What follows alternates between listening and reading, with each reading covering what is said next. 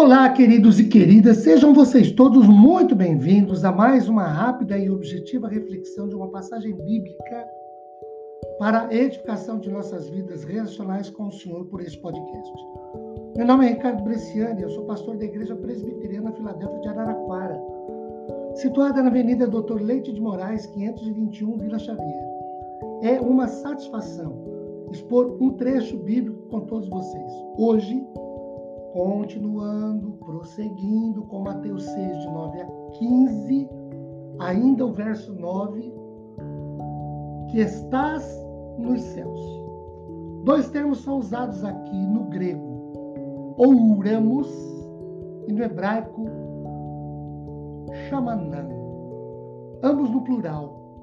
Esses trechos ou termos, quando empregados na palavra de Deus, nos levam a refletir sobre a outra vida. E aí, dois ensinamentos bíblicos, pelo menos, segundo ensinamentos bíblicos, pelo menos três verdades nos são apresentadas. A primeira verdade tem a ver com os céus.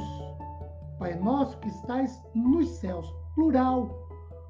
Tanto no grego como no hebraico, indicam mais de um único céu Paulo, em 2 Coríntios capítulo 12, versículo 2, fala em terceiro céu.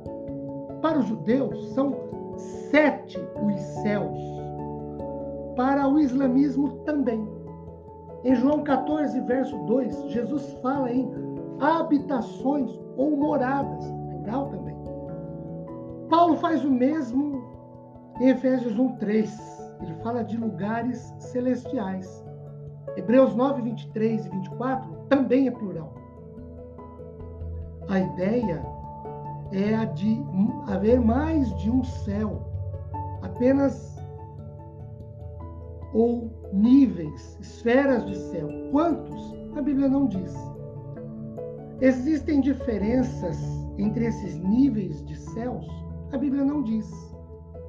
O céu não é um estado de espírito e nem um nível social. Os céus constituem-se na habitação de Deus, bem como a morada dos salvos. A segunda verdade, a nossa situação lá dependerá do nosso comportamento aqui, pois um coração firme, atento ao céu, significa certamente um procedimento mais cauteloso neste mundo. A terceira verdade, o céu é eterno, dura para sempre. Não se trata de uma nova ordem social no mundo presente, antes é o lar eterno dos redimidos, dos remidos, ou a casa do Pai, das muitas moradas, de acordo com Jesus. Lá em Mateus capítulo, lá em João capítulo 14. Voltando a Mateus 6, 9, duas outras realidades importantes nos saltam aos olhos. O termo céus indica um lugar. É a casa de Deus, dos seus anjos. Deuteronômio 26, 15, Mateus 23, 22 tratam dessa ideia.